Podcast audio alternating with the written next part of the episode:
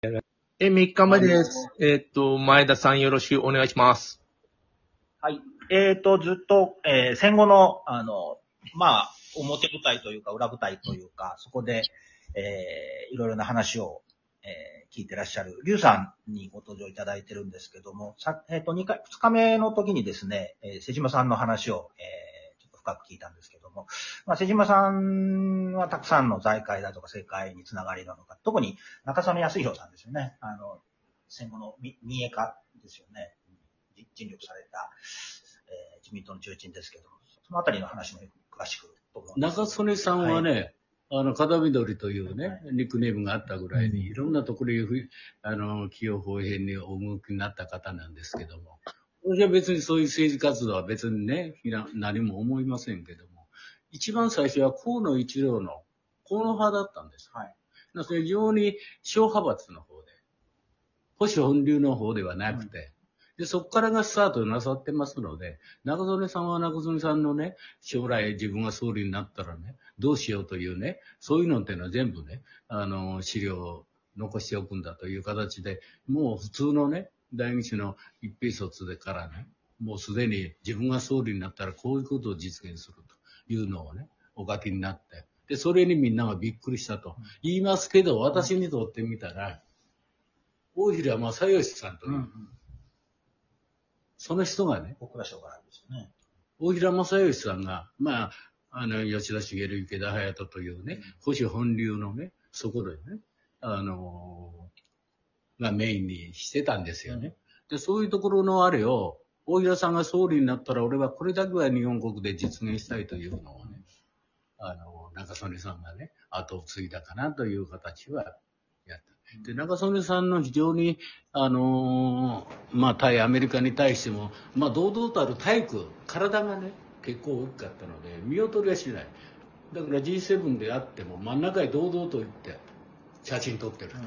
これが中曽根さんのね、あの、真骨頂かなと。あの、姿勢が非常に良かったですよね。元軍人という感じで、中曽根さん。うん。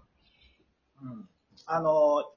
姿勢良かったですよね。うん、まあ、あれはすごい印象的でした。あの、あんな形の、え、年の取り方できないなって思いましたもん。うん晩年でも。サミットであれですよね、ロンヤスという関係で、レーガそうですン。大統領と、あの、そういった日米関係を強固なものにした最初のあれかもしれないですよね。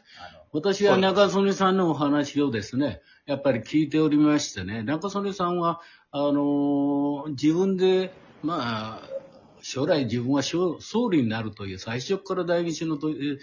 え当選なさって、群馬の。群馬ってね、やっぱりね、福田武雄さんがおり、ね、非常に厳しい選挙区だったんですけど、中曽根さんがそこを書き分けてやったのは、やっぱりね、単元というか、短期現役のね、やっぱりその軍の最後のね、砦の、そこの仲間たちがね、応援したというのを聞いてますし、非常にね、取り入るのがね、非常に女才なくなさった方で、うん。例えば、その当時のね、やっぱり、あの、重鎮といえばね、まあ、小島さんとかいっぱいいろんな重鎮がいますけどね、その時に、ちゃんと下足版ですと。いう言葉をなさってね、靴を揃えに行ったりね、そういうことっていうのは非常にね、どこからあの入れたのか知らないけども、ちゃんと来てるんだよなっていうのは、私のね、あの、知り合いの人が言ってましたね。だから、風緑と言われるのは決して悪いことではなくて、やっぱり臨機応変に対応できる、まあ、小派閥の動きだったんじゃないでしょうか。で、やっぱり一番頼りになさったのを瀬島さんだと。あれ、四つ本というね、あの、禅宗のお寺、あの、座禅までするお寺がありましたけど、やっぱりその時にも単元というかね、まあ、後藤昇さんなんかも単元ですよね。赤澤さんもそうかな。みんな当時の、その若手のね、将校たちと言いますか、あの、その人たちが、あの、無礼になってやったというのを覚えてますね。で、中曽根さんが100歳になお亡くななられた時に、私は、あの、息子さんのね、元外務大臣、文部大臣の公文さんにね、手紙を書いたんです。で、もしあなたがね、これを読んで、これはね、あの総理にね、読んでもらうか、あるいはどうするかいうのをね、あの、博文さんにね、委ねるという形で封もね、しないで渡したんですけど、その後丁寧なね、あのー、返答が、返事がございました。でそれはね、感謝してます。うん、だからね、歴史をね、語るいうのをね、当事者が語るか、あるいはそのね、あの、全く信奉者の方はね、もう、あの、神のようにね、やる、いう部分もありますけど、ね、そうですね。まあ、うん、保守派の中にはだ、その憲法改正をね、すごく熱心に中曽さんやってらっしゃって。だから、不沈空母なんて言葉は、普通はね、はいはい、まず一般の人には出てこないですよ。だから、そこをその出すというのはね、ね、やっぱり自分の軍というね、そこの一番最後の、ね、短期現役の、あの、兵隊さんですのでね。で、それもエリートでしょ。うん、要するに、あの、日本に図のいいのを残さないかというような形でしたよ。まあ、長曽さんについてはまた、ゆっくりそういうお話できたらと思いますけど、ね、あと、その、政治からちょっと離れるんですけども、あの、文化面っていうんですかね、あの、文学の世界でも、先生も、五木ひろゆきさんですかね、あの、まだご存命で活躍、現場でまた活躍されてますよね。今おそらく現役のその最長老になってるんですけど、ね、いいつまでも若いイメージがございますよね。で、ね、五木さんの話はね、実は五木さんは金沢、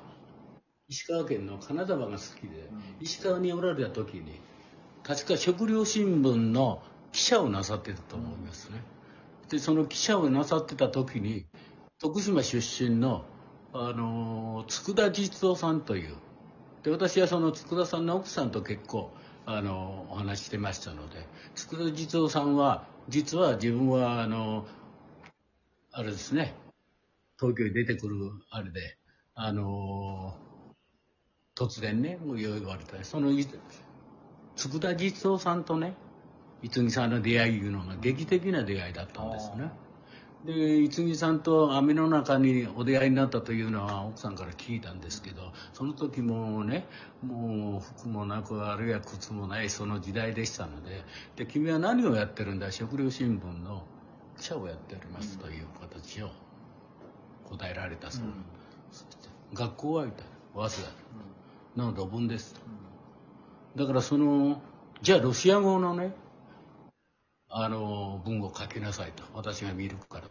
で、それがモスクワグレン隊という有名な、なって、そこから青ざめた運命を、あの、ね、いう形で、佃地蔵さんにとの出会いがなかったら今の自分はないと多分おっしゃると思いますね。それぐらいに縁という、私の一番の大事なご縁というね、どんな人でもご縁がね、最初生まれると。私も前田さんとお会いした時に、あ、この人はね、大丈夫だよってね、人に話しないような話をね、結構あの前田さんにしましたけど、私も実はそういうのを、はるか明治生まれの人からね、また、えー、ね、全部これ、伝えるから、残しときなさいよいう形を聞きましてね、うん、あこれはもう私も今その、ね、80ぐらいになってきましたらね、やっぱり若い人にと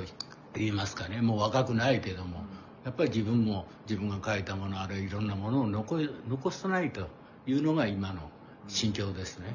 うん、もう正直言ってね。もう全部ねあのやったらまあ週刊誌の方とかねいろんなジャーナリストの方がねあのいろんなこちらにね対してなさんのもねちょっともう疲れるないうところがありますから私は私でね、処理していけるようにね、前田さんにね、今後ともよろしくお願いしますと思ってるんですね。あの、劉さんのお父さんは明治生まれの方、ね、明治38年ですね。明治、大正、えー、まあ、昭和をご覧、ねはい、劉さんずっと駆け足でずっと歩いてこられて、平成、令和になった。それをまあ、ある意味語り継いでいくというそうですね。私はね、その語り継ぐというのね、難しさは十分ね、うん、あれなんですけど、やっぱりこの人ならね、ちゃんと、また将来ね、前田さんが、前田さんのまたお弟子さんとかね、そういう人につながっていくかなというのをね、やっぱりその直感が働いたんですね。だから普通に私は、あの、おしゃべりしたことないんですけど、そういう、実際自分が出会った人でね、まあ、前田さんにも今日お渡ししたように、まあ、250人はいるだろうと思ってるんですね。で、私の名刺の数を数えたらね、2万ぐらいあったはずなんですよ。いろんな人とお出会いして。でも大したいいね、1億何人から見たら、うん、0.000ででもほとんどそうでしょ。でも、前田さんとのね、お出会いいうのはね、やっぱり一つのね、偶然とは必然だったのかなというね、感じは思いますね。だから、ゴーイもそういうように捉えればね、あの、私もこれでちょっとね、刀にも降りてね、前田さんには全部ね、あの、心を見なく全部おしゃべりしようかなと、そういうふうに思ってるんです。ですからもっとね、劇的な話言うのは、もう私自身もその中央アメリカでね、いろいろ経験もしてますから、拉致事件だとかね、そういう、あの、内戦とかいうのをね、本当に実際身近に日本人であんまり経験してる人いないと思うんですよね。で、それもある程度の役職でしたから、私自身もね、まあそういう中枢部にいればね、ああ、戦争ってこういうことだ。なぜ戦争はダメなんだいうことをね、どうやってやっていいかみたいな。言ってもね、いくらその、どうのこの民主をね、守るはどういったってね、そんなものはもう絵に描いた餅のようになりますのでね、どうしたらこれは言うことはもう永遠のテーマかもわからないんですけど、まあ日本人に生まれてね、あるいはその国で育てていただいて、で、また今度日本に帰ってきて、で、日本の土でね、何ができるかいうことをね、今、もう最後の終焉迎えてますけどね、あの、これだけはね、残しておきたいいうのもありますね。それがもう、私の今の状況ですね。うん、